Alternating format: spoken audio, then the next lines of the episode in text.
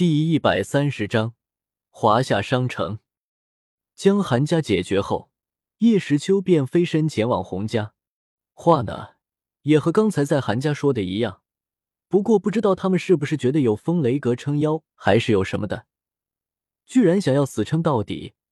而在红尘被杀的消息传来后，那个叫什么洪啸天的洪家老祖居然发了疯似的，集合洪家全族之力。是要击杀自己？哎，何必呢？看着将自己团团围住的洪家众人，叶时秋轻叹了口气。如果可以的话，自己是真的不想大开杀戒呀。凤凰展翼，南明离火。叶时秋右脚略微点起，张开双臂，一转，一道赤红色的火焰环凭空出现，以其为中心向四周迅速涌出。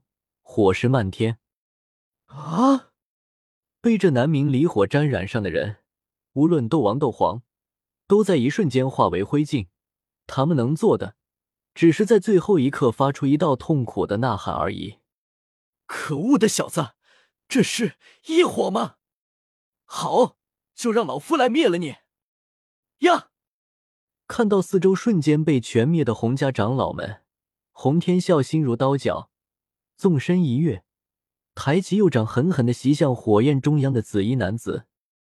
淡淡的看着朝自己冲来的一脸杀意的洪天啸，叶时秋没有丝毫紧张，缓缓抬起右掌，对准他，掌心中紫色的斗气凝聚其上，重力轰杀四个字从男子的嘴中轻轻吐出，轰。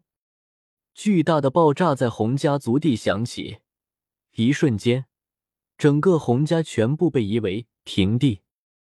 防盗模式，阅读完整章节。阅读模式，请查看原网页。